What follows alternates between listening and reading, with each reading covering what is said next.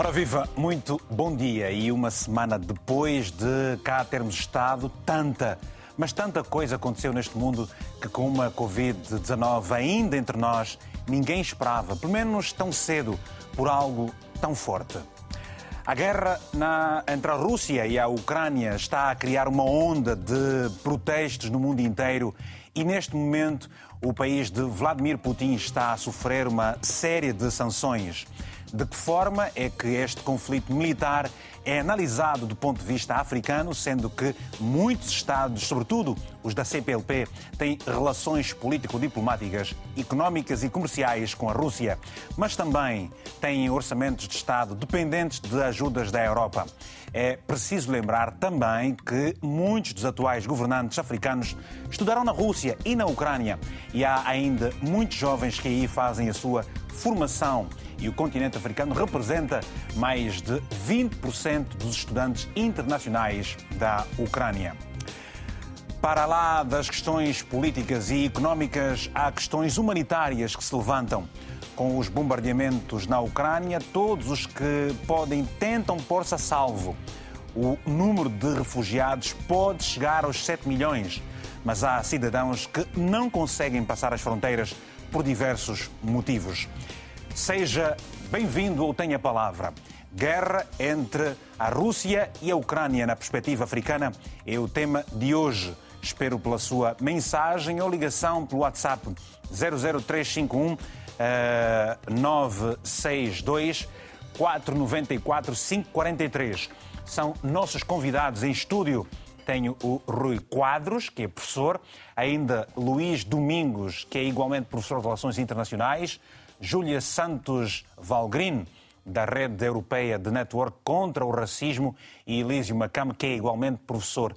Ao nosso quarteto de convidados, a nossa saudação de todo especial e assim, caro telespectador, aonde quer que nos esteja a acompanhar, igualmente um abraço uh, uh, para, todos. Vamos começar o programa com, ouvindo o Luís Domingos. Luís Domingos, uh, está a acontecer o que o mundo todo não esperava na perspectiva de um africano e a partir da África, que leitura é que faz de tudo o que estamos a registrar? Olha, eu penso que o mundo todo está abalado. Eh, nós moramos, nós vivemos numa aldeia global.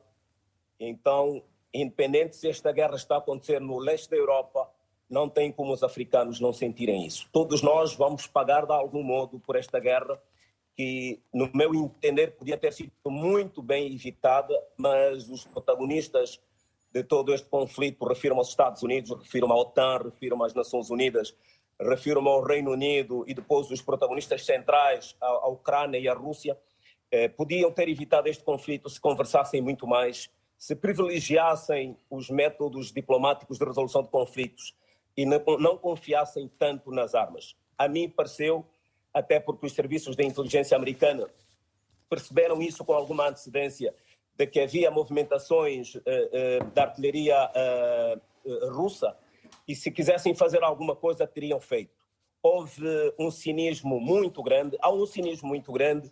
Aliás, todo o discurso que tem estado a ouvir a partir dos órgãos de comunicação ocidentais leva a perceber exatamente isso.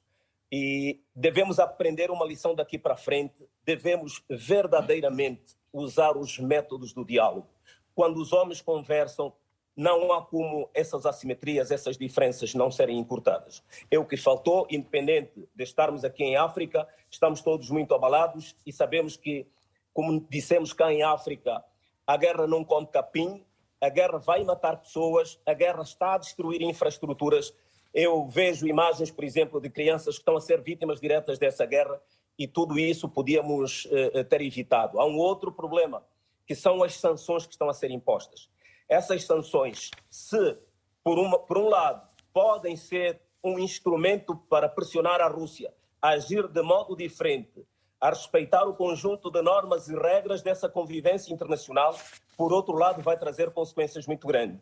Há pessoas civis na Rússia, na Ucrânia e em outras partes do mundo que vão pagar por essas consequências. É verdade que há, há sanções que vão afetar diretamente os, o, o, o, o, presidente Vladimir Putin, mas também há aquelas, aquelas sanções que, pelas suas uh, uh, consequências, vão acabar atingindo a população que nada tem a ver com a decisão que os líderes do país tomaram para esta guerra. Portanto, a partir daqui da Angola, fundamentalmente, nós olhamos com muita apreensão toda esta situação que se está a viver no leste da Europa. Obrigado, Luís Domingos. Lembro, no entanto, que a Assembleia Geral da ONU reuniu em Nova Iorque numa sessão de emergência, algo que aconteceu apenas poucas vezes na história desta organização. Os 193 países discutem a invasão da Ucrânia e ameaça nuclear. Já depois de o Conselho de Direitos Humanos da ONU ter ponderado se avançam com um inquérito sobre possíveis crimes de guerra. O Tribunal da Haia anunciou que vai investigar a Rússia por crimes contra a humanidade. É um momento raro nos 77 anos de história das Nações Unidas.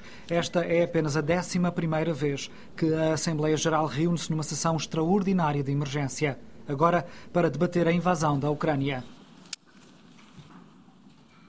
Depois de um minuto de silêncio, os 193 países membros dão início à Assembleia no meio de uma ameaça sem precedentes. Russian nuclear forces were put on high alert. This is a chilling development. The mere idea of a nuclear conflict is simply inconceivable. Nothing can justify the use of nuclear weapons.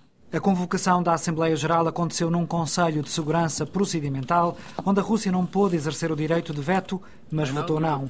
Com 11 votos a favor. Dos 15 países, apenas a China, a Índia e os Emirados Árabes Unidos abstiveram-se. Very clear parallels could be drawn with the beginning of the Second World War too.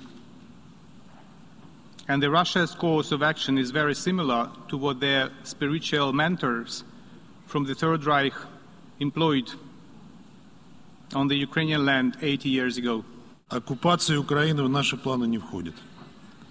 Цель этой спецоперации – защита людей, которые на протяжении восьми лет подвергаются издевательствам и геноциду со стороны киевского режима. Для этого необходимо осуществить демилитаризацию и денацификацию Украины. A resolução que vier a ser adotada nesta Assembleia Geral de Emergência não é vinculativa, mas exerce influência política. A maioria dos países estará do lado da Ucrânia.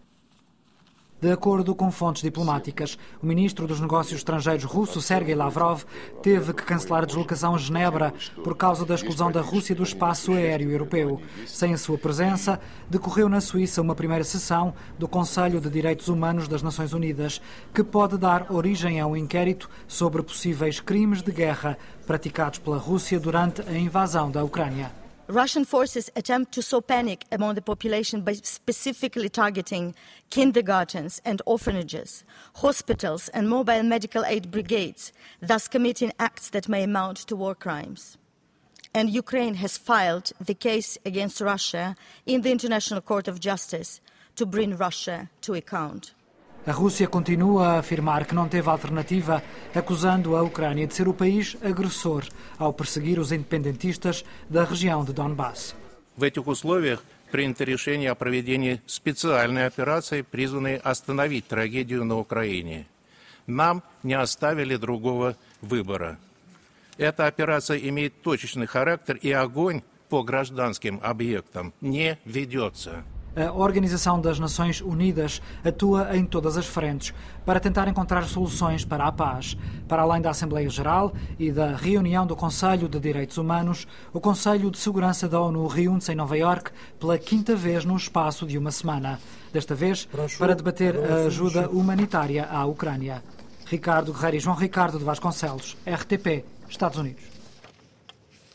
Nós vamos continuar então a analisar este facto ah, na perspectiva africana. Elísio Macamo, que é professor universitário, está na África do Sul. Bom dia uma vez mais. Eu lhe pergunto que leitura é que faz de tudo isto que está a acontecer depois de ter ouvido o que uh, se ouviu. Ah, muito bom dia e obrigado pelo Nós é que agradecemos também. Olha, é, é assim, é, eu estive a pensar muito é, na forma como formulou o convite, né? É, a dizer que gostaria de ter uma perspectiva africana uh, sobre isso. Naturalmente, eu comecei a pensar uh, em que sentido é que a minha contribuição uh, encaixaria nesse desiderato de uma perspectiva africana. Uh, e eu cheguei à conclusão uh, de que, na verdade, o que quer é que eu fale na perspectiva de alguém que nasceu e cresceu uh, num país pobre, num país sem meios de se impor na política internacional. Então, é nessa perspectiva que eu olho para o que está a acontecer agora na Ucrânia. E eu olho para a forma como um país militarmente poderoso faz recurso ao seu poderio militar para se impor sobre um país fraco, uh, sobre um país que não tem os mesmos meios uh, militares.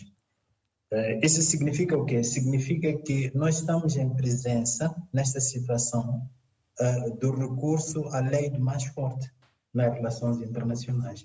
E eu acho que isso é extremamente condenável.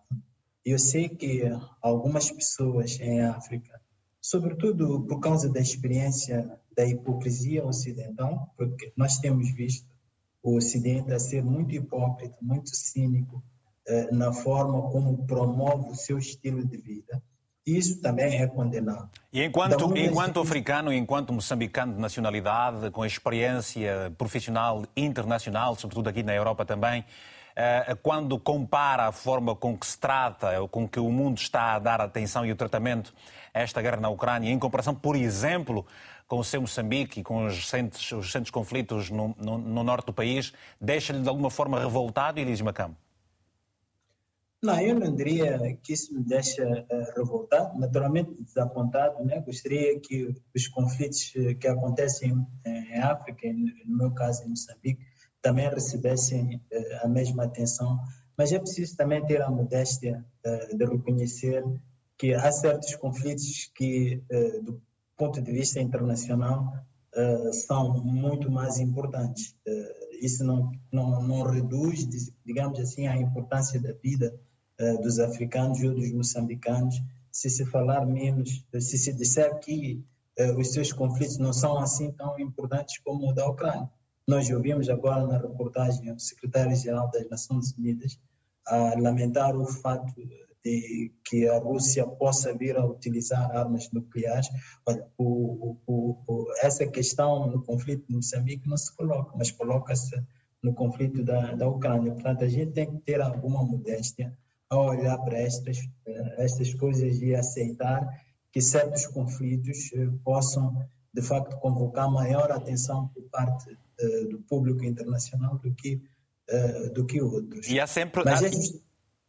Desculpa, pode, pode, terminar o pensamento, só favor.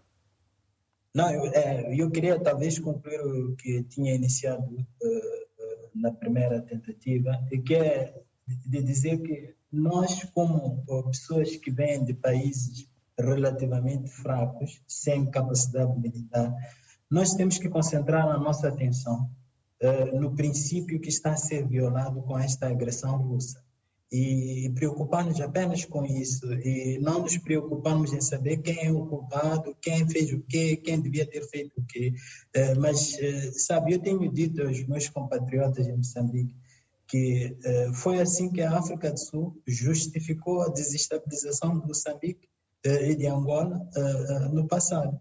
Que a África do Sul poderia muito bem fazer recurso ao mesmo tipo de argumentos que a Rússia faz, por exemplo, para atacar Moçambique ou para atacar Angola. Então, nós não podemos, não podemos aceitar esse tipo de argumentação okay. e devemos nos concentrar nisso. Muito, muito obrigado. Rui Quadros, eh, professor, está eh, obviamente eh, também atento a todas as consequências que advêm deste conflito que envolve a, Rússia e a Ucrânia. Obviamente, o mundo inteiro, como se diz, poderá pagar. A África não fica à margem disso mesmo, como nós na abertura do programa dissemos. Muitos são os países que, que têm os seus quadros aqui a se formarem, têm dependência de alguma forma dos seus orçamentos da própria Europa. O futuro da África, como é que fica com este, com, em, em, torno deste conflito? Bem, então, eh, antes de mais agradecer o seu convite, uh, cumprimentar também quem, quem, quem são os nossos colegas de painel e cumprimentar também esta comunidade enorme. Uh, eu diria que hum, nós estamos a assistir, uh, um, para já, a condenar vivamente esta situação, porque isto é intolerável e, em primeiro lugar, os governantes têm que pensar nos seus povos acima de tudo. Portanto, o que está a acontecer é uma coisa que não, não é absolutamente intolerável. Depois também eh, percebermos que temos aqui eh, à nossa frente uma nova ordem eh, global. Acho que chegou à altura, eh, por exemplo, eh, o Conselho de Segurança das Nações Unidas ter, eh, começar a ter um peso diferente nas suas decisões, as próprias Nações Unidas começarem a contar com um peso muito maior das cerca de 54 nações africanas. No meio desta desgraça toda, pode haver questões de oportunidade. Os Estados Unidos estiveram afastados da África, a não ser quando o presidente Bush quis que, de certa altura, alguns países, por exemplo, a Ucrânia, fizesse parte da NATO já nessa altura e depois começou a criar crispações, mas depois nunca liguei, ninguém ligou absolutamente nenhuma.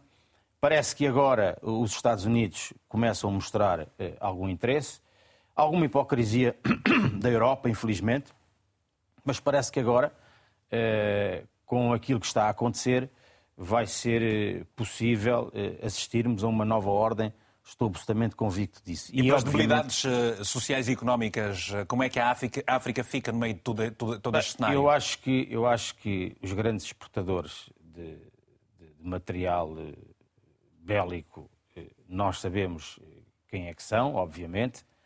Os Estados Unidos também são, não é só a Rússia. Tudo o que diz respeito às questões alimentares, a Ucrânia e a Rússia têm uma palavra a dar. Tanto em 2020 exportaram cerca de 4 mil milhões de trigo para, para a África, a Ucrânia cerca de 2,9 mil milhões, portanto não é coisa pouca.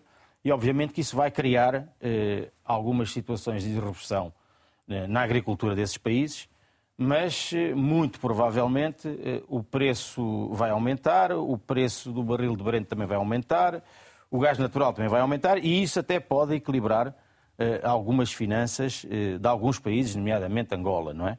Mas obviamente que uh, a curto prazo acho que não vai acontecer nada, mas a longo prazo pode acontecer. Agora, neste momento, é muito difícil dar opiniões que possam incorporar numa resposta mais exata, porque neste momento as coisas são como são, não é? São como são. Mas dizer que concordo com aquilo que já ouvi dos meus colegas. E nós vamos a mais a fundo nessa questão da perspectiva económica do ponto de vista com as consequências para o continente africano.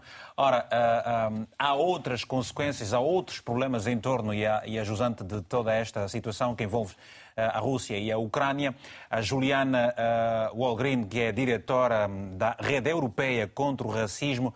Juliana, temos estado a acompanhar este problema que envolve não apenas africanos, mas também uh, uh, brasileiros e asiáticos. Uh, o que é que se lhe oferece dizer? Primeiramente, bom dia. É um prazer estar aqui com todos. Bom dia, muito obrigado. Obrigada pelo convite. É, do ponto de vista de uma organização antirracista que está no seio da União Europeia, que trabalha com as instituições europeias, a nossa grande preocupação primária foi um, o tratamento individual dado as pessoas em movimento e em proteção imediata.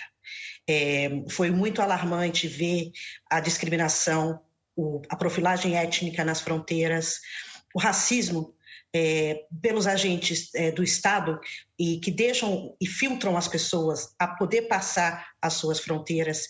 Isso foi muito alarmante dentro da questão humanitária. Quem são os humanos? Quem, quem merece tratamento? Quem é considerado como é, uma pessoa em proteção imediata. Isso foi muito chocante, muito alarmante.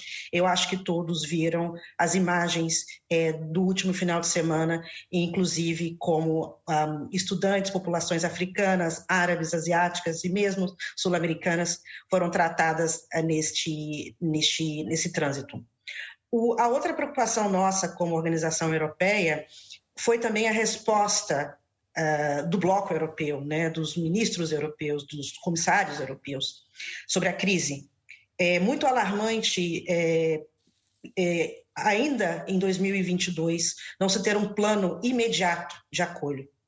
não ter um plano de proteção já definido, com metas, com números onde cada país possa receber as pessoas em condição de proteção imediata.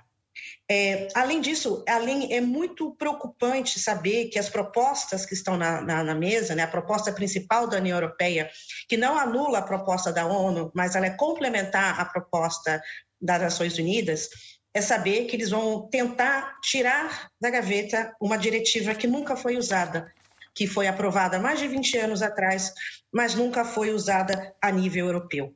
E existe uma preocupação dentro desse ordenamento jurídico do Conselho de Ministros da União Europeia. Teremos que saber como eles vão interpretar a característica origem das pessoas que terão direito à proteção imediata dentro dessa diretiva de 2001, aprovada pelo Conselho de Ministros da União Europeia. Isso, no momento, isso nos deixa muito preocupados, porque além dessa dessa, dessa falta de gestão da migração em momentos de crise, que vimos anteriormente também nas crises do Mediterrâneo, porque aqui não é um problema da migração, é um problema da gestão da migração. É, o que nós preocupa... Juliana, Juliana, e você acha, peço perdão, você acha que todo este cenário que se está a viver agora é, é, com a situação da Rússia e a Ucrânia poderá dar, ser o mote para que a, a, a, algum ponto da lei sobre migração na, na, na Europa possa mudar? Eu acho que teremos uma interessante análise dessa diretiva de 2001, que nunca foi usada, é, para saber se eles vão é, alargar, se eles vão deixar outras nacionalidades que não as ucranianas pleitearem pela proteção imediata dentro do contexto do ordenamento jurídico europeu. Repito, a, a, essa diretiva de 2001 não substitui a Convenção de Genebra. As pessoas podem entrar nos dois mecanismos. A única diferença que faremos agora é, é aquelas que estão nesse mecanismo de proteção imediata dentro do, da questão europeia, se os, as, os não nacionais ucranianos também. E agora ficamos com, uh, com um problema no som da Juliana. Já vamos melhorar essa situação nos próximos instantes. Para já, vale dizer que estudantes africanos estão sozinhos na Ucrânia. Alguns têm tentado sair e enfrentando uma vergonhosa discriminação na fronteira. Outros ainda retidos em cidades mais longínquas relatam o medo e as dificuldades que estão a viver. It's now that the reality is really hitting me because honestly I thought it was just one of those one of those things. I didn't really take it serious, and now it's happening now. Uh, I think it's for me. For me, I think it's a bit too late for evacuation and all those things. Honestly, that's what I feel. For now, I don't know. The only option we have is just to go to Poland border, but it's it's not it's not really safe because going to Poland border, literally, we need to pass through some of these um, cities before we can reach the western side of the country because we are we are in the eastern side and you have to cross border to the western side. So it's not it's not it's not really like anything like it, it's not something easy. Yeah, let me say that way. Yeah. So this is what the road is like. It's kind of empty, but still like there are certain places that will be like blocked right now. So we're just trying to pass like three places right now. We're trying to leave now, so we like try to like you know make food for us to just at least if we are stopping somewhere, let's be able to eat something. We have bread, we have stew, and some other things at least for us to just and water most especially, just for us to live by on the road. I mean, if we see places where we can buy stuff, obviously we try to buy more stuff. But for now, we're just trying to manage everything we can get because everybody is going to stop buying almost everything. حاليا الأوضاع جد جد خطيرة في أوكرانيا خصوصا مدينة خاركوف ومدينة أوديسا. لهذا كنطلبوا السلطات المغربية انها تقوم بالتدخل عاجل من أجل إجلاء جميع المغاربة اللي كيتواجدوا في أوكرانيا عن طريق الحدود البرية سواء بولونيا أو رومانيا. وكذلك كنطلبوا من جميع المغاربة والطلبه اللي كيتواجدوا في أوكرانيا أنهم يلتزموا بكثير من الحيطة والحذر وما يخرجوش من المنازل ديالهم الا للضرورات القصوى ولينا كنشوفوا شي حوايج ما عمرنا شفناهم ولينا عايشين في الخوف والذعر ما عارفينش من هنا لدقائق ولا ساعات أشنو ممكن يكون. نتمنى كنتمنى وكنتمناو انه يكون شي حل وانه نقدروا نرجعوا لوالدينا سالمين غانمين لانهم خايفين علينا بزاف We are not allowing any black people to enter inside the gate.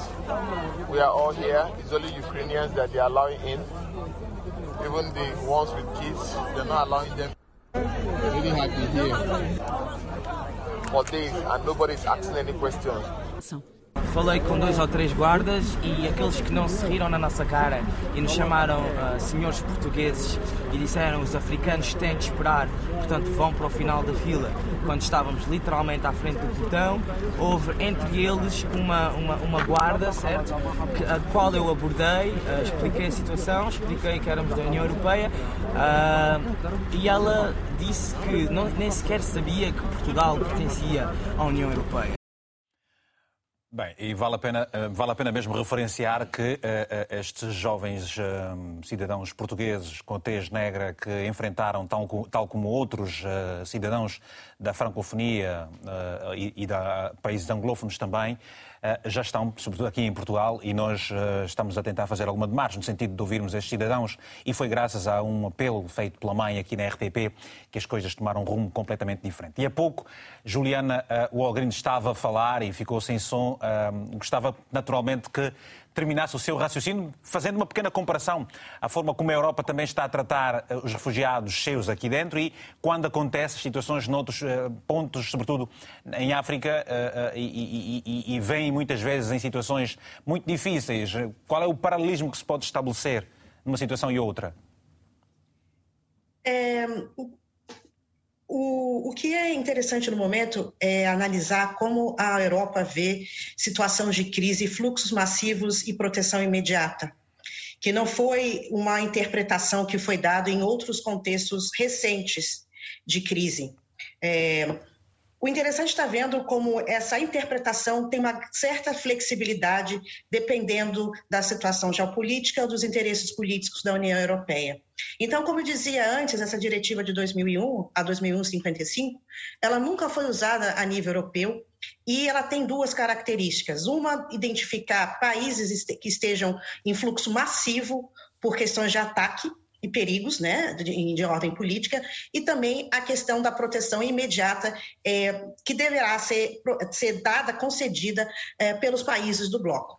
Então, essa diretiva que nunca foi usada, agora precisa de uma aprovação do Conselho de Ministros, um regime de números, cada país vai dizer quantos, quantas pessoas pode receber, e a interpretação é da característica origem, né? E a origem aí pode ser alargada aos não ucranianos residentes na, na, na, na Ucrânia no momento do conflito. Okay. Obviamente, os europeus têm outro medida de proteção, né? Os europeus entram na proteção europeia, mas os, é, os, os residentes africanos, por exemplo, uhum. que estão no momento lá, terão ainda que esperar como serão tratados. Bem, e este é o dilema com que uh, a África se depara quando uh, tenta analisar estes dois pontos. Uh, Carlos Lopes é o nosso telespectador assíduo que está na cidade do Porto, aqui em Portugal. Carlos, muito bom dia. Estamos a analisar a guerra entre a Ucrânia e a Rússia, ou Rússia e a Ucrânia, na perspectiva africana. O que é que se lhe oferece dizer como angolano que é? Muito bom dia, Vitor Hugo. Permita-me também cumprimentar os seus distintos convidados, os telespectadores da RTP África, do Tenho a Palavra. Obrigado. E na ótica africana, eh, parece-me que não estamos bem. Uhum. Eu não conheço, da parte da União Africana, uma posição de condenação frontal, vigorosa, contra a invasão que a Ucrânia está a ter por parte da Rússia. Desconheço, ou, ou aliás, conheço a posição de Angola, que é muito parecida com a da República Sul-Africana, que é o de eh, pedir o cessar-fogo e o diálogo. Considerando que Angola importa cerca de 30% de trigo e de fermentos da Rússia, e também que sabemos que uma mão cheia de empresas russas estão no país a explorar diamantes, Diamante. estão na energia, na capanda, estão no petróleo, estão em muitos setores de atividade e não estamos só a falar da diplomacia barata. Diplomacia barata que é a venda de armamento para alguns países pequenos de África. Conhecemos também o grande endividamento que Angola tem perante a própria Rússia.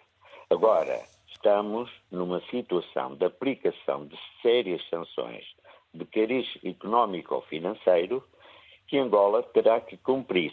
Angola não pode facilitar a exportação de divisas de empresas russas que estão no país para a Rússia e sujeitar-se então a represálias que neste momento não está a acontecer, mas mais tarde ou mais cedo, vai-se verificar quais são os países do mundo que não estão a condenar esta invasão e que estão a furar as sanções que estão a ser aplicadas, que é o caso de Angola.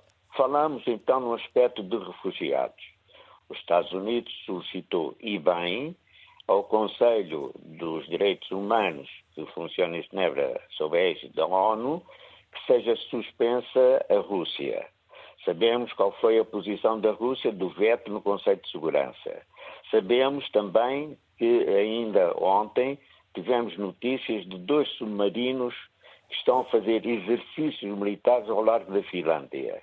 Por isso, quer isto dizer que esta guerra que foi iniciada por Putin só irá acabar efetivamente quando Putin sair da cena internacional, porque a este homem compete efetivamente assumir todas as responsabilidades que o próprio TPI, eh, o Tribunal Penal Internacional, possa vir a equacionar e aplicar.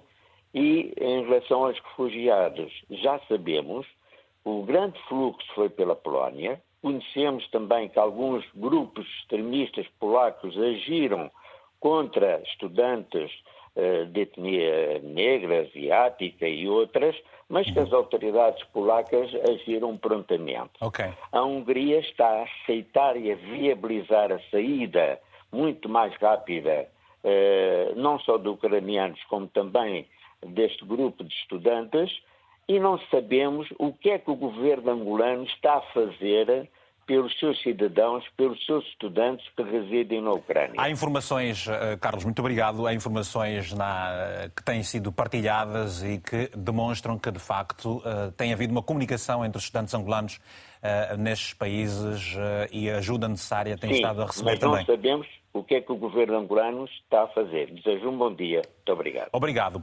Vamos continuar agora, vamos passar agora para uma telespectadora, é a Edna Alfredo, que está na cidade de Benguela, em Angola, e depois vamos ouvir o Luís Domingos também. Edna, muito bom dia. Tem a palavra, a sua favor. Bom dia. Bom dia, Edna. Estou a acompanhar o programa. Obrigado. E cada dia que passa eu fico muito preocupada com a situação que vive que vive-se na Ucrânia e na Rússia. Uhum. Primeiramente fico muito triste porque nossa, os nossos irmãos podem não ser angolanos, mas todos somos humanos, então nos consideramos irmãos. Estão a sofrer com esta decisão do, desses países. Eu penso que ali o que falta é mesmo compreensão e diálogo. O que pode resolver essa situação é para poder não se estender a longo prazo é mesmo o diálogo e muita compreensão entre os dois países. Eu penso que todo governante, quando está a, a governar um povo, deve olhar pela estabilidade do país. Tá Senão, eh, o país sofre. Temos que ver como é que a, a nossa população está a viver. Os nossos irmãos angolanos estão a sofrer, não conseguem sair das fronteiras. Eu penso que é uma questão de, de conversa, de poder chegar a um consenso para poder ultrapassar essa situação. Okay. Saímos há pouco tempo da Covid-19, não esperávamos esse, este, ainda não saiu, essa Edna. situação. Ainda não Sim, saiu. Ainda não saímos. ainda não saiu. Ainda não saímos, mas já estamos a viver uma outra situação. Com certeza, Edna. Mas- Muito obrigado também. Muito obrigado pelo seu telefonema. Peço desculpas, Edna, na questão do tempo. Obrigado mesmo pelo seu telefonema a partir da cidade de Benguela, em Angola. Vamos agora ouvir rapidamente a Ana Faria, que é da Amnistia Internacional. Ana, bom dia. Eu pergunto.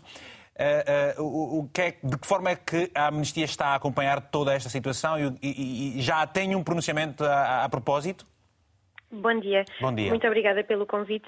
Uh, de forma muito breve, uh, a Amnistia Internacional opõe-se a esta invasão militar russa. Uh, estamos perante uma clara violação da Carta das Nações Unidas, estamos perante um crime de agressão ao abrigo do direito internacional. E, por isso, o nosso apelo fundamental é que todos os envolvidos sejam responsabilizados por estas violações de direitos humanos, porque, como acabámos de ouvir a Edna, uma das telespectadoras, todos somos humanos, todos devemos viver livres e em segurança. E esse é o nosso principal apelo. O total respeito pelo direito internacional humanitário, de forma a que as vidas das pessoas sejam protegidas, uh, o que de facto nem sempre tem verificado, como comprovam uh, os nossos colegas e as nossas investigações. E, e que espera do Tribunal Penal Internacional que, que diz que vai investigar esta, toda esta situação uh, envolvendo a, a Rússia e também a Ucrânia? Sim, eh, acolhemos eh, de facto esta decisão por parte do Procurador do Tribunal Penal Internacional de abrir eh, um processo de investigação na Ucrânia. Esta é uma decisão que, na verdade, vai em conformidade com o que era um dos nossos apelos. Este era um primeiro passo muito necessário e é fundamental para que os perpetradores destes crimes de guerra e crimes contra a humanidade na Ucrânia sejam responsabilizados, porque este capítulo na história não pode terminar de forma impune uh, e os responsáveis devem precisamente ser apresentados à Justiça. No entanto, para que isto aconteça de forma uh, justa e com sucesso, apelamos à cooperação de todos os Estados que fazem parte do Tribunal Penal Internacional, porque este, este, processo em si exige o envolvimento ativo de todos, nomeadamente por parte das Nações Unidas e dos seus respectivos órgãos. Isso implica, eh, por exemplo, para que este processo seja conduzido com sucesso, a preservação das provas, a recolha das mesmas, o envio de um relator especial para o terreno para garantir que eh, esta isenção na recolha das provas e a sua proteção, e por isso será com certeza um processo demorado, mas é um primeiro passo muito necessário para que este capítulo não termine de forma impune. Há também uma questão, Ana, para terminar, relativamente a problemas humanitários e uma uhum. onda de uh, protestos que têm estado a acontecer um pouco por todo o mundo uh, sobre essa questão. Uh, a seu ver, é por aí também uma via de se pressionar a dissuasão da Rússia em continuar os bombardeamentos na Ucrânia? Sem dúvida. Eh, ao longo da história da Amnistia Internacional, as várias manifestações, vigílias, os pedidos de ação que fazemos eh, em várias cidades no mundo, tal como se verificou em Portugal na passada segunda-feira em várias cidades do país, eh, estas, esta tomada de posição por parte da sociedade civil e de pessoas comuns, como todos nós, é uma das formas de pressionarmos as autoridades a respeitarem o direito internacional e a protegerem as vidas humanas. E, e o facto é que sabemos que tem funcionado porque estamos perante uma série de tomadas de decisão que vão nesse sentido. Muitas delas diziam respeito a alguns dos nossos apelos e, e por isso esta, esta partilha da pressão para, para com as autoridades uh, do governo russo para que esta, esta escalada de violência e de hostilidades tenham fim, também é muito graças à, à pressão feita por parte das pessoas, como eu disse. É um trabalho fundamental que sabemos que não fazemos sozinhos. Muito obrigado, Ana Faria, da Amnistia Internacional por este, este, este testemunho aqui rapidamente da instituição que representa sobre o que se está a passar.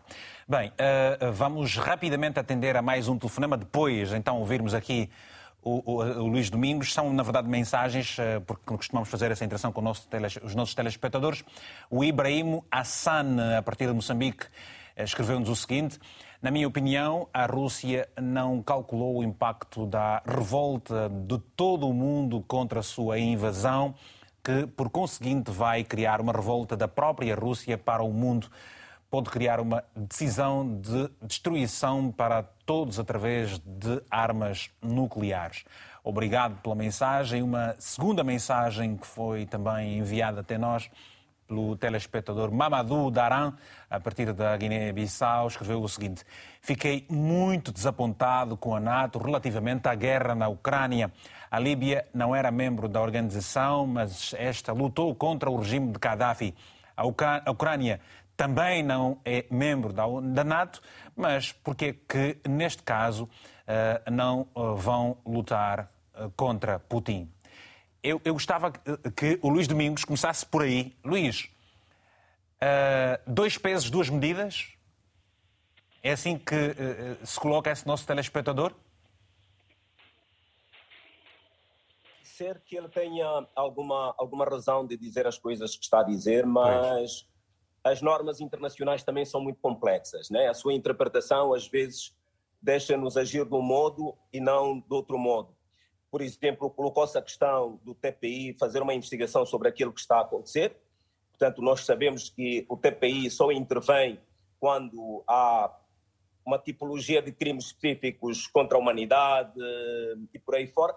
Então, até concretizar, até saberem que verdadeiramente houve da parte da Rússia essa, essa, essa, essa ação, vai levar muito tempo. E depois coloca-se uma outra questão a mim parece que a Rússia não é membro do, do, do, do, Tribunal Penal Internacional, portanto não está vinculado ao Tribunal Penal Internacional, assim como os americanos não estão. Bem, e agora, e agora essa quebra no sinal uh, com Luís Domingos a partir de Luanda está a analisar aqui também a questão da guerra entre a Rússia e a, a Ucrânia na perspectiva africana. Uh, uh, Rui Quadros, enquanto moçambicano que é também a África, em 2020, por exemplo, a Rússia respondeu por 7% das exportações de citrinos para, para a África do Sul e, há outros negócios envolventes. Ora, como é que a África se pode preparar para um cenário pior? Bem, eu eh, diria que, como disse inicialmente, eh, uma nova ordem está a, surgir. Não tenho a mínima dúvida. Eh, e acho que a Europa, eh, com as relações que tem, em especial com eh, os países de expressão portuguesa, eh, pode ter essa vantagem competitiva e, obviamente, demarcar-se eh, de algumas situações menos boas e que têm ocorrido no passado e que ocorrem hoje em dia. Portanto, eu acho que esta é a altura para eh, os governantes africanos eh, mostrarem que têm interesse pelos seus povos e, de facto, ter, se calhar, uma política diferente relativamente à Europa e a Europa relativamente como é que, por exemplo, Cabo Verde, que tem muitas mais vulnerabilidades se comparar com outros países e já teve uma experiência de 47 que, que eles bem falam, poderá também enfrentar toda uma consequência económica que possam advir deste conflito? Porque às vezes uma coisa desse estar a acontecer tão longe, mas estamos no mundo global e é preciso não ignorar esse, esse ponto. Bem, Cabo Verde são, são, são pessoas especiais tem, são inclusive, pessoas... um regime muito especial na Europa, precisamente são por isso. São pessoas é? especiais, são pessoas eh, muito inovadoras, são pessoas eh, viradas eh, para o seu continente, mas também para a África. Eh, quase um milhão eh, que, que, estão nos Estados Unidos. E parece que neste momento eh, o presidente Biden também começa a olhar para Cabo Verde de uma forma diferente. Eu diria que as dificuldades eh, vão continuar a ser as mesmas, obviamente, mas o esforço da diáspora pode fazer toda a diferença. Agora, obviamente que eh, é, é o que eu digo inicialmente, quer dizer, há uma nova ordem, eh, o Conselho de Segurança tem que ser diferente, as Nações Unidas têm que ter uma nova dinâmica e os Estados africanos uhum. têm que, obviamente, se impor. Eh, o povo impõe-se pelas coisas que nós ouvimos aqui falar, mas os governos também têm que o fazer. E, e, obviamente, que eh, condenar eh, a Rússia não será propriamente fácil por causa dos elementos históricos. Eh, eh, os Estados eh, africanos, na sua luta pela independência, tiveram eh, a ajuda da Rússia e, obviamente, que isto também não é e fácil. E continuam a ter. Vale, continua. vale, vale, a pena dizer que o Mali e a República eh, Centro-Africana, as forças russas têm estado a ajudar os governos a combater os, os, os insurgentes. É preciso. Com certeza que sim, com certeza sim. E, e, as elites, e as elites africanas. Eh, estudaram na Ucrânia e na Rússia, quer dizer, há que ter em conta isso, não é? Agora, obviamente, há aqui uma coisa que ninguém tem em conta, que é no pai e na mãe eh, e no filho eh, que se perdem e que ninguém quer saber e que pois. se matam uns aos outros e aquela desgraça, é uma coisa horrível, eh, praticar atos de racismo Sim. com pessoas. Vamos continuar a ver essa perspectiva. Luís, Luís, Domingos, não sei se. Uh, uh, vamos ter o Luís Domingos daqui a pouco para, para poder continuar com o seu raciocínio. Uh, professor Macamo, eu pergunto o, o seguinte: acha que os países africanos, governos, vão ter, vão enfrentar um problema muito sério, uma pressão diplomática precisamente por, uh, uh, por causa dessa crescente disputa entre a Rússia e a Ucrânia? Pelo facto de serem muito dependentes da própria Rússia, sobretudo? Aliás, Sim, sem, sem, sem, esquecermos que houve muito recentemente um encontro entre a Rússia e eh, alguns países da África. A Cimeira sim, 2019, sim. não é? Pois, pois, isso sempre vai acontecer, mas isso é o reflexo da nossa relação estrutural com o resto do mundo, né? Uh, vai ser o mesmo tipo de pressão que os países africanos vão sofrer da parte dos países ocidentais, uh, porque eles também têm uma relação especial conosco. Eu não sei se se a gente deveria concentrar muita atenção na questão da, da pressão. Penso que pode ser muito mais interessante procurar saber de que forma é que os países africanos pensam em reagir à nova situação. E aí eu penso que há dois aspectos fundamentais que, infelizmente, não estão a ser discutidos agora.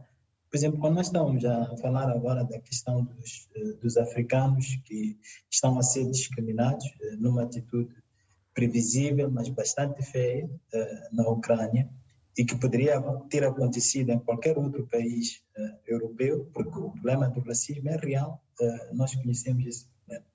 Mas a única pergunta que nós não colocamos e que eh, não está a ser colocada é que planos de contingência é que os, os governos africanos que sabiam que tem pessoas na Ucrânia e na Rússia e que sabiam que havia um forte potencial de guerra naqueles países, que planos é que eles fizeram? E eu tenho a máxima certeza de que praticamente nenhum país africano uh, fez planos de contingência para saber como salvar os seus uh, cidadãos nessa situação. E para mim é aí onde está o problema. Nós preocupamos muito com os outros, uh, com os, com os Mas ouvimos dizer, professor Elísio, ouvimos dizer, ouvimos dizer que de, de, de vários comunicados de, de, governos de que estavam atentos à situação. De per si, isso, isso, isso é, é algo que vale a pena considerar? Estamos preocupados e atentos à situação? Sim, eu acho isso extremamente revoltante. Na verdade, eh, apesar de que cenas de racismo são extremamente preocupantes e não deviam acontecer, para mim, realmente o mais revoltante é a atitude dos governos africanos, que não estavam preparados. Eh, a gente tem que reconhecer isso, não estavam preparados. Eh, muitos deles só começaram a procurar saber onde estão os seus cidadãos, como contactar os seus cidadãos, depois eh, de a guerra começar e, sobretudo, depois de aparecerem esses vídeos todos a mostrarem a situação que os africanos se encontravam.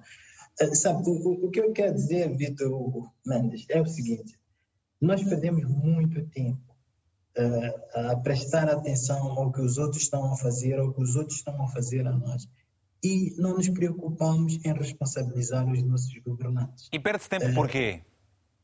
Exatamente. É, é, essa é a segunda questão que eu queria colocar. Eu estava falando primeiro da primeira questão, que é, é da, da, responsabilização. A segunda questão, sabe o que me preocupa é, com o, os africanos que dão o benefício da dúvida ao Putin?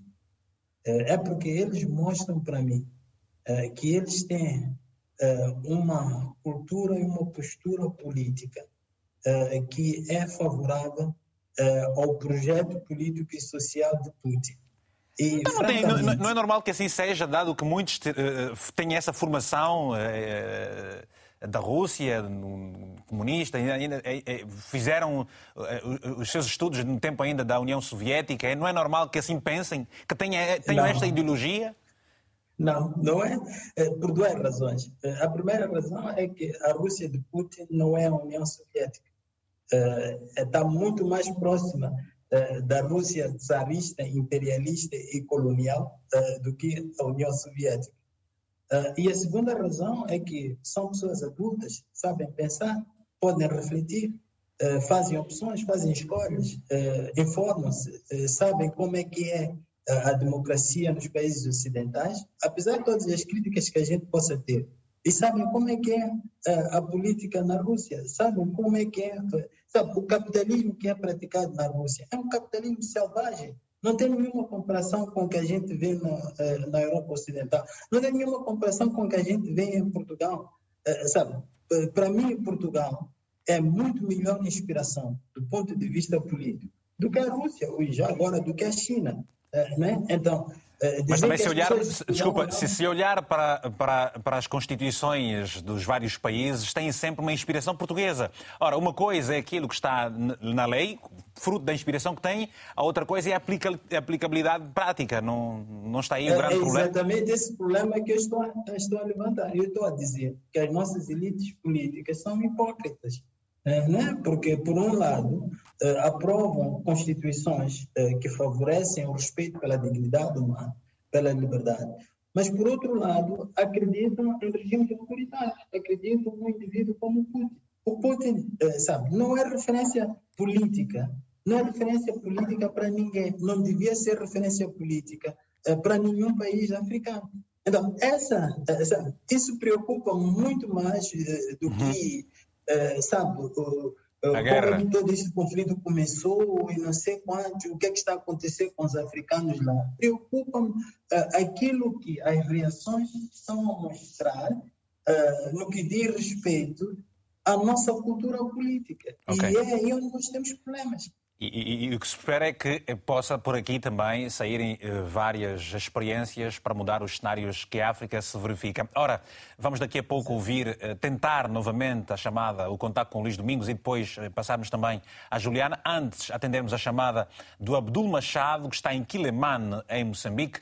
Abdul, muito boa tarde para vocês aí em Moçambique já. seja bem-vindo e tenha a palavra, se faz favor. Sim, uh, muito obrigado. Obrigado. Uh, muito obrigado pelo, pelo debate. Eu acho que esse debate está sendo bastante rico e só queria dar minha contribuição. Faz favor. Eu, eu, eu, sou, eu sou major na reserva. Uhum. Eu pertenci às tropas especiais dos fuzileiros navais da República de Moçambique uhum. e fui formado mesmo em Portugal. Uh, há uma coisa aqui que tenho que, tenho que dizer. É que na, na, na geoestratégia, uh, os Estados Unidos, as grandes potências militares, eles sobrevivem exatamente fazendo uso da força. Uh, os Estados Unidos, provavelmente a NATO, mas em particular, principalmente os Estados Unidos, não entram para a guerra, não entraram diretamente na Ucrânia por uma ou duas razões é que os Estados Unidos também têm problemas na sua vizinhança, que é o caso, por exemplo, da Venezuela, o caso de Cuba. É que, estão, um, que, estão, que, tem, que, tem estado a, que tem estado a apoiar Putin, por sinal. Claro, o regime venezuelano é pró-Putin, está a receber, está a sobreviver até hoje graças ao, ao, ao apoio, ao, ao apoio russo. Uhum. E o regime, de, de, de, de o ex-regime de Fidel Castro, também a semelhança disso é um problema, um calcanhar de Aquiles para, para os Estados Unidos. Então, uh, a China também está nessa ambiguidade porque tem um problema de Taiwan. Significa que cada, um de, cada uma dessas potências tem um problema a resolver eh, eh, ao lado de si próprio. Então, é, vivem nesta ambiguidade e deixaram que a Ucrânia fosse invadida. Por quê? Porque um, uma das razões que Putin evoca, que eu também provavelmente não comungo é a invasão de, de, nenhum país, mas o Putin diz que, olha, eh, eu ouvi a entrevista do embaixador russo em Moçambique, ele dizia que os mísseis de defesa a serem instalados, por exemplo, pela NATO na Ucrânia, Sim. levariam apenas cinco minutos para chegar a, a Moscou. Então, o que, que o, o, que, que o Putin está a fazer aqui? O Putin está a tentar afastar o máximo a, a, a NATO para outras fronteiras. Eu pergunto agora sim, para terminarmos. Eh, eu pergunto, Abdul, para terminarmos. Eh, eh, que leitura é que faz? Que lições sim. a África, que lições Moçambique pode tirar deste conflito? Uh, é assim. Uh, os países africanos não têm escolha. Estão entre a espada e a parede ou condenam a Rússia e depois não têm, laços históricos muito profundos com a Rússia, porque a formação de, de, muitos quadros de Moçambique, em particular militares e securitários e até os que estão no governo, foi feita na Rússia. Mas, em contrapartida, temos uma dependência enorme dos nossos orçamentos de apoios diretos do Ocidente. Então, aqui eu vejo os moçambicanos já não fazer, os africanos já não conseguirem, nem de um lado nem do outro. Estão Apenas ficam nessa ambiguidade. Mãos atadas, portanto. Yeah, é... Mãos atadas. Maningue Nice, Nice, muito obrigado então pelo seu telefonema. Muito boa tarde, um abraço. Também boa tarde para o Nelson Semedo em Maputo. Já não está, não é? Não, em Climane está o Abdul, Maputo está o Nelson. Nelson, muito boa tarde. Tenha a palavra, se faz favor. Boa tarde. Que lições, boa tarde, boa tarde. Que lições eh, e qual é a análise que faz na perspectiva africana deste conflito e que lições, pergunto, Moçambique pode tirar daqui também? Sim, primeiro vou em três aspectos globais. Depois vou entrar em questões mais é, africanas. Tem um minuto e meio, atenção. Tá bom, tá bom. O primeiro caso, por que, que a NATO e o Ocidente não, não tem as mesmas medidas, os mesmos pesos em relação à Rússia. Por que, que os, os Estados Unidos atacou o Iraque e não houve sanções? O Israel está a atacar a Palestina, até no momento está a morrer muita gente lá, não há sanções. Hã? Então, temos que analisar vários aspectos, porque temos que ver que a Rússia tem razão por vários aspectos militares. Imagine que a Rússia põe mísseis perto de Cuba ou do México. Como é que os Estados Unidos iam reagir? Hum? Então, vocês têm que analisar esse aspecto. O Ocidente só olha para o umbigo deles, o Ocidente e os Estados Unidos. Então, a Rússia também tem que se defender, tem que ter um limite próprio né, da sua fronteira com a NATO. Então, as pessoas não analisam nesse aspecto. Depois, há muito fake news né, nas TVs ocidentais. Tudo contra a Rússia, tudo contra a Rússia. Isso que é mau, né? Ok. Então, até chega o momento, desculpa, até chega o momento de dar armamento à Ucrânia e depois querem a paz. Como é possível que haja diálogo e a paz se ainda estão a dar armamento à Ucrânia? Tá bom. Então, São os, então, são os pontos quando deixados estão- ficar. Muito obrigado. Nós estamos a terminar e temos que depois voltar a ouvir os nossos eh, painelistas, que têm certamente muito também para nos dizer. Aliás, é precisamente por isso que aqui estão. Dário Siba, em Maputo, Moçambique, eh, mandou-nos uma mensagem, vamos passar a seguir, que diz o seguinte. Na perspectiva africana, esta guerra pode trazer inflação e dificuldade na cobertura dos déficits orçamen- orça- orçamentais, pois o Ocidente estará mais preocupado com as suas despesas internas.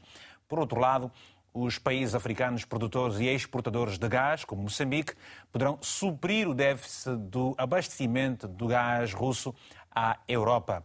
Obrigado por isso. O Mário Carlos está na província do Bié, em Angola. Também teve a amabilidade de enviar uma mensagem para nós, que passamos a ler a seguir. Devemos tirar desta guerra lições profundas no campo da diplomacia e defesa e assumir a realização de desmedidos investimentos na ciência, na técnica e na tecnologia. A neutralidade é importante em tempo de guerra, mas a pacificação deve ser a palavra de ordem. Muito obrigado.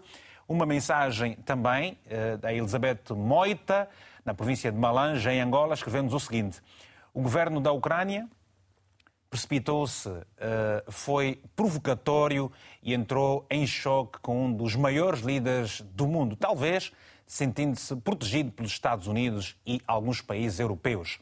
Tem o direito de lutar para ser um país democrático, pro-ocidental, mas devia ter refletido nas repercussões, sabendo que Putin nunca aceitaria tropas da NATO nas suas fronteiras. Muito obrigado a tudo isso. Rapidamente, não sei se o Luís Domingos já está aí pronto para continuar o seu pensamento. Já está o Luís Domingos. Luís, eh, eh, uma contínua análise do que vinha falando e depois eh, o que acabou por ser eh, eh, dito também pelos nossos telespectadores e pelas mensagens que recebemos. Olha, peço imensas desculpas, tive um corte na minha comunicação e também não sei aonde eu fiquei, mas eu estava a dizer que depois que esta guerra terminar, o nosso mundo não será o mesmo e nos devemos preparar para o, o pior. Parte-se daqui agora, pergunto, parte-se daqui, eh, deixa de haver esse mundo, o- eh, eh, é uma machadada na ordem mundial unipolar e passamos agora, ou passa-se agora para o multilateralismo com a, Rússia mais imponente? Eu sempre achei que o mundo já era multipolar, apesar de que os cientistas de relações internacionais sempre acreditaram que os Estados Unidos eram o único polo de influência do mundo. Eu não acreditei nisto, nunca defendi isto. E se vai comprovar agora com esta guerra que os Estados Unidos não são os únicos a tomar decisões para o rumo do mundo. Vimos a unicidade da Europa como está a determinar aquilo que está a acontecer hoje em relação a esta guerra da, da, da, da, da Ucrânia. Sinto em determinados momentos que os americanos estão atrás da decisão europeia, embora os europeus também sabem que têm uma bengala que se chama Estados Unidos, porque sem os Estados Unidos eles não andam. Ou ninguém Agora, quer ficar com o ônus da culpa dessa situação toda? Olha, eu, eu acho que o momento não é de olharmos para os culpados desta guerra. Eu disse inicialmente que todos os protagonistas falharam e falharam mesmo. Um dia a história vai provar isso, porque, sejamos sinceros, e uma ouvinte, uma, uma, uma telespectadora disse agora que o facto da, da, da Ucrânia ter tomado a decisão de integrar a União Europeia e, e, consequentemente, a OTAN pode ter sido e é mesmo a razão fundamental deste conflito. É verdade que, no âmbito do direito internacional, a Ucrânia é um Estado soberano e ela tem o direito de tomar a decisão dentro das suas relações no sistema internacional, mas sabe que isso perigava com certeza absoluta a sobrevivência, a segurança da Rússia. E esta é a única razão pela qual Vladimir Putin não, não olhou atrás, não recuou em relação à decisão de fazer a guerra. Por que que eu disse que depois que esta guerra terminar, devemos nos preparar para o pior? Durante os últimos dias, se nós virmos, as tropas não se estão a movimentar muito. Acusam-se razões logísticas, falta de combustível e falta disso e daquilo. Eu acho que não. Eu acho que Putin está a repensar no seu plano de guerra. O que, é que, mais lhe ameaça neste momento não é a Ucrânia. A Ucrânia é um assunto resolvido para o Putin. O problema de Vladimir Putin é a movimentação que a OTAN está a fazer para os países que fazem fronteira. Polônia, Lituânia, Letônia e por aí fora. Se eles estão a movimentar armamento e homens para esta fronteira, qual é a preocupação de Vladimir Putin? É posicionar as suas forças para defender-se da OTAN e não da Ucrânia. Muito bem. Os ucranianos, porque eles têm a mesma cultura, pois. eles têm a mesma civilização, eles têm valores comuns, eles vão encurtar as suas diferenças, eles vão poder conversar um dia, mas o pior perigo está a vir da Polônia, da Lituânia, Letônia e por aí fora. Eu e, acho que, e, e, que é e de que forma devemos preparar para o pior, Sim. porque não vale a pena pensar que a terceira guerra mundial está longe de acontecer. No meu entender, se a diplomacia não falar mais alto, se não houver tolerância entre Mas essa diplomacia com voz africana, essa diplomacia, essa diplomacia, a voz africana vai ter algum peso? Rapidamente, Luís. Não, não, eh, eh, vamos esquecer a, a- a África em relação a este problema. A, a participação da África nisto é completamente diferente. Sabemos que. Mas eu volto- eu volto- eu volto assim, Luís Domingos, eu volto assim. demasiadamente. pro- Como? Sim, fa- faz favor, faz favor. Não, o que eu estava a dizer é que o, o, o, o envolvimento de África não se deve colocar nessa, nessa perspectiva. Eu consigo ver, vamos, vamos, vamos, vamos muito rapidamente dizer o seguinte: isso aqui tem custos muito altos e a África vai pagar bastante. A, preocupa, a preocupação da África neste momento é esta: 80% de todos os conflitos que ocorrem no mundo, infelizmente, ocorrem dentro do território africano. Havendo uma guerra na Ucrânia, havendo a atenção toda virada para o leste da Europa, praticamente a África vai ficar sem assistência absolutamente nenhuma. Se o mecanismo de, de- de- de resolução de conflitos das Nações Unidas já era um fracasso, ela torna-se num- num- numa situação muito mais eh, sem, sem valor, até porque são muitos conflitos cá dentro. Há missões das Nações Unidas, missões de operações de manutenção de paz, que já estão a durar há mais de 10 anos e não conseguem produzir a, a- a paz na RDC, na República Centro-Africana, no Mali, e, e na Somália e em outros, outros países, mas agora há esta preocupação com o leste da Europa. O mundo todo comoveu-se, e é normal que se tenha comovido com o problema da, da, da, da, da Ucrânia, mas não devemos deixar de olhar para outros Ok. problemas como a África. Ok. Vamos voltar, vamos voltar, vamos voltar a esse olhar que, que se deve ter eh, para a África. Ora, eh, eh, e nós há pouco tempo fizemos referência de que foi graças à intervenção de uma mãe desesperada com um filho que se encontrava na fronteira eh, para sair da, da Ucrânia. Eh, É um cidadão português, tez negra, tal como outros, viveram dificuldades precisamente e só por isso.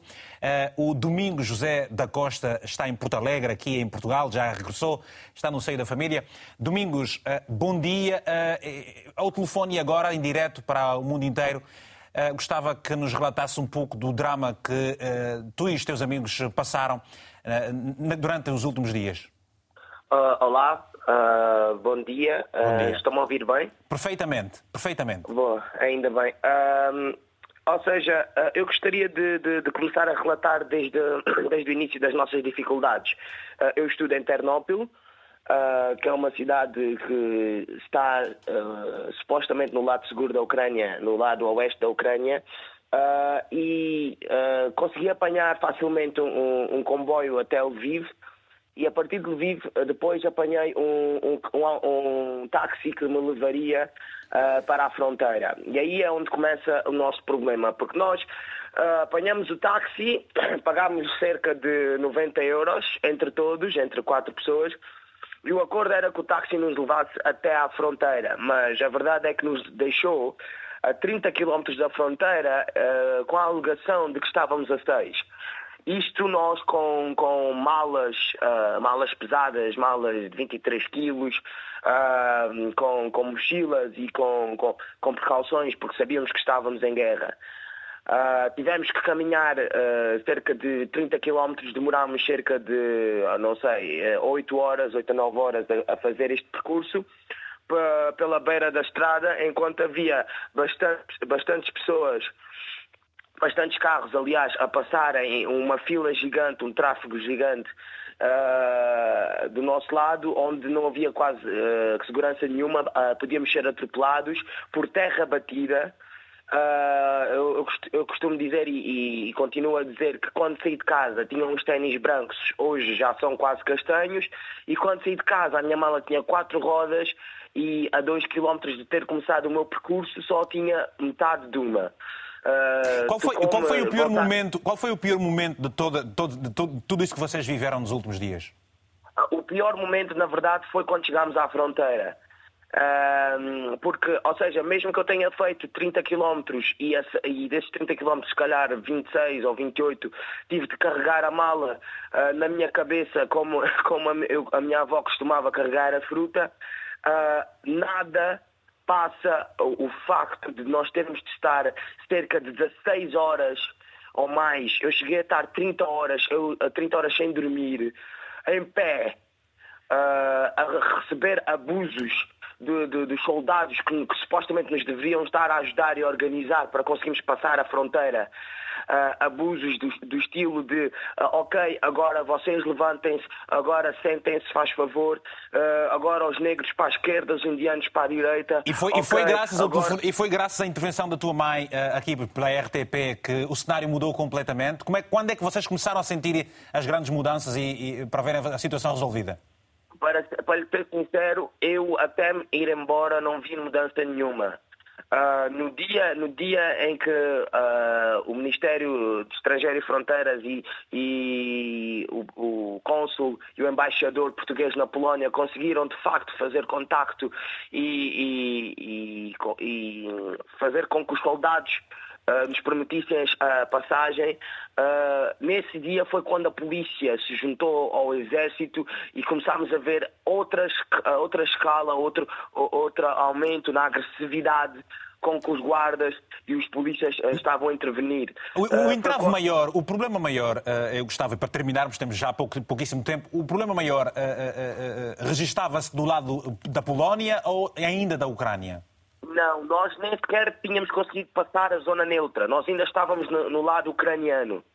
Uh, ou seja, os polacos, ou seja, o, o, exército polaco não teve nada a ver com isto, pelo menos de, que eu tenha informação sobre. Uh, estávamos a ser uh, completamente abusados pura e simplesmente pelos ucranianos o que é realmente revoltante porque okay. e, muito, do, muito, e... muito da, da, da, economia ucraniana uhum. foi uh, estimulada por nós, pelos, pelos uh, estrangeiros que lá estavam e que pagavam o semestre, uh, ou okay. seja, nós se pagávamos. Só, só rapidamente mil... para terminar, rapidamente, e, e, gostava de pedir a tua brevidade, eh, tens contacto com alguns dos teus colegas de outras nacionalidades? O que é que eles dizem rapidamente? Uh, tenho contacto, sim senhora. Uh, estou a estabelecer ainda mais contactos agora. Desde que acordei há uh, cerca de uma hora, tenho estado a tentar contactar mais colegas meus para exatamente tentar expor e tentar ajudá-los e tentar, okay. de certa forma, melhorar a situação de todas as fronteiras. Porque, okay. embora eu esteja em Portugal, eu, não me, eu sinto-me, de, de, certa forma, aliviado e a minha família também, mas, mas não me esqueço de todos os milhares de, de estrangeiros que ainda estão na fronteira obrigado. que ainda estão a sofrer. Obrigado, obrigado, obrigado pelo seu telefonema, muito obrigado. Ora, rapidamente vamos ouvir a, a, a Juliana, uh, que está em Bruxelas. Juliana, acabamos de ouvir na primeira pessoa um relato uh, difícil, aliás, não surpreende em função de outros relatos que já uh, foram ouvidos também. O que é que se lhe oferece dizer? É, primeiro que é, sinto muito pela experiência do senhor Domingos, é uma experiência tenebrosa, não posso imaginar que é passar o frio, mais o racismo, mais as violações dos agentes da fronteira, então eu acho que o relato no ambiente dele é de guerra, no momento de guerra, no momento de desespero, no momento de onde não tem comunicação, porque nós, as, as comunicações são monitoradas, existe todo um estado de controle, onde não sabemos onde são os aliados e os, os inimigos. É, então, é um relato simbólico.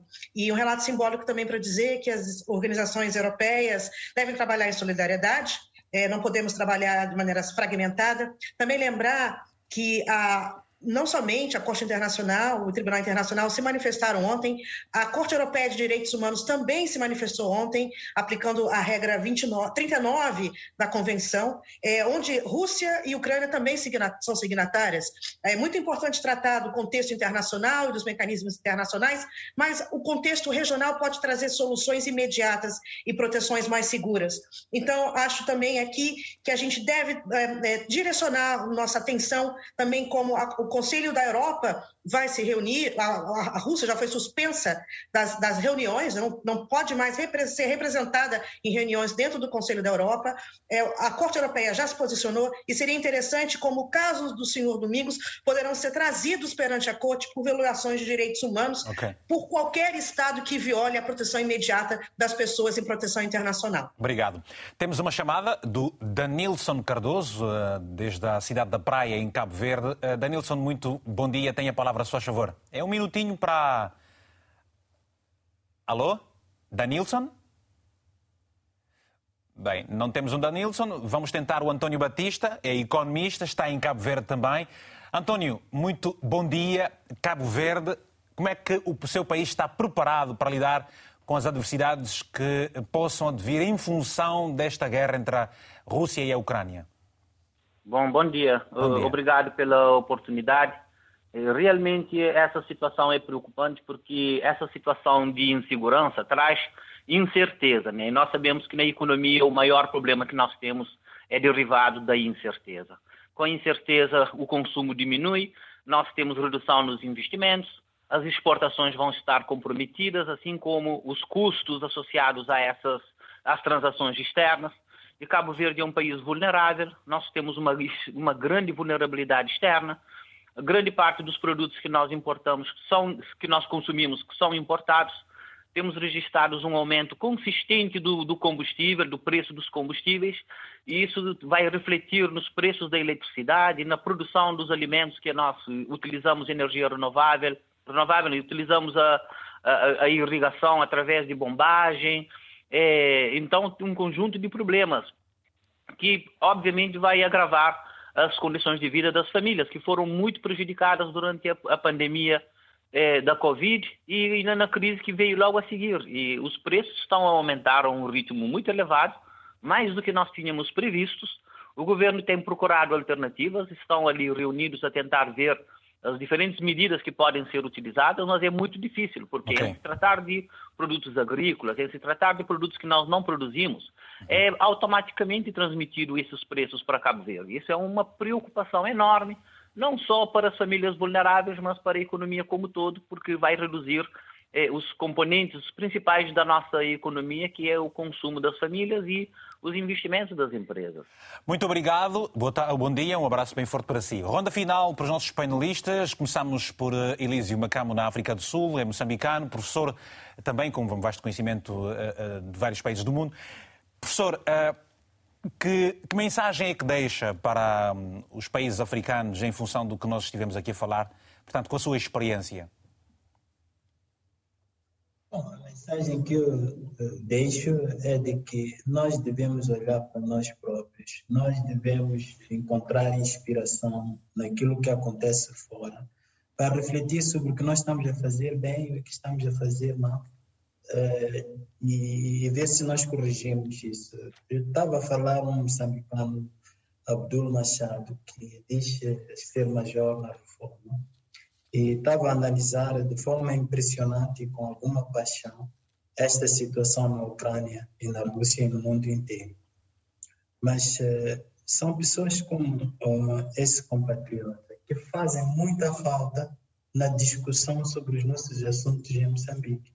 Não há nenhuma pessoa com uh, o capital que ele tem, com o percurso que ele tem, a interpelar o nosso governo em Moçambique sobre a forma como está a conduzir a guerra uh, em Cabo Delgado, no norte do país. Ok. eu vejo muita gente em Moçambique, desculpa, eu gostaria de dizer isto e depois termino. Vejo muita gente próxima do governo, gente do governo em Moçambique, a falar com muita paixão sobre a Ucrânia. Mas uma paixão que está ausente na abordagem dos nossos próprios problemas. Não se pronunciam sobre os nossos problemas, não analisam os erros do nosso governo, não estão preocupados com o sofrimento da população de Cabo Delgado. Mas quando se trata de comentar coisas da Ucrânia, são os primeiros a comentar, a falar de racismo, a falar da OTAN e, e do Ocidente. Então, eu gostaria que a gente usasse essas oportunidades uhum. para refletir sobre os nossos próprios problemas e obrigado. aprender dos nossos erros. Obrigado, obrigado, professor Elísio. Luís Domingos, peço também a sua análise final relativamente ao posicionamento de Angola. Que lições se podem tirar desta situação? Olha, é, é, eu acho que o meu pensamento. Um minuto e meio, por favor. Outros, sim, vai na direção dos outros. Os africanos, num cômputo geral, devem preparar-se. Devemos usar melhor os recursos que nós temos para resolvermos os problemas internos não podemos continuar a contar com os outros. Olha que eles agora têm este problema no leste da Europa, têm problemas próprios para resolver e não sei como é que eles vão concretizar a promessa que fizeram, por exemplo, nesta reunião, nesta conferência de Bruxelas, em que dizem que vão ajudar a África com milhões de dólares. De onde vão tirar se agora vão ter que pagar o combustível mais caro, o gás mais caro e tudo a custar cada vez mais caro? Significa que se nós usarmos os nossos recursos melhor, estaremos menos dependentes da, da, da, da, Europa. É a grande lição que eu acho uhum. que devemos tirar daí. Uhum. Então, esperar que a solução seja encontrada na mesa de negociações, que ucranianos e, e, e russos conversem, deixem de apostar nas armas e imediatamente terminem esta guerra que está a causar muitas vítimas e muitas indecisões em relação ao futuro que teremos daqui para frente. Provavelmente mudando o mapa geopolítico uh, de, de, de, todos. Professor uh, Rui Quadros, uh, o tempo é dinheiro, mas não há dinheiro que compre todo o tempo. economia são números, a África tem as dificuldades que tem, e agora? Bem, também já, já, já, temos pouco tempo, eu diria. um minuto. Ouvindo agora aquilo que, que acabou de dizer, ajude-me o nome. Professor Elísio? Sim, sim. Eu acho que a África tem que se preocupar mais consigo própria. Os governantes têm que olhar mais para os seus povos e a Europa tem que ser mais Europa, obviamente. E, e se esta ordem se modificar, independentemente de termos ou não uma terceira guerra mundial, eu acho que vai fazer a diferença. Nasce aqui o multilateralismo. E faz a diferença por aí? Eu, eu, eu, eu, eu diria que sim. Okay. Eu diria que sim. Vou aproveitar estes segundos que nos restam para pedir à Juliana que diz, diga, diga, diga também alguma coisa. Faz favor, Juliana. Uh, questões humanitárias sim, são sempre só... prementes?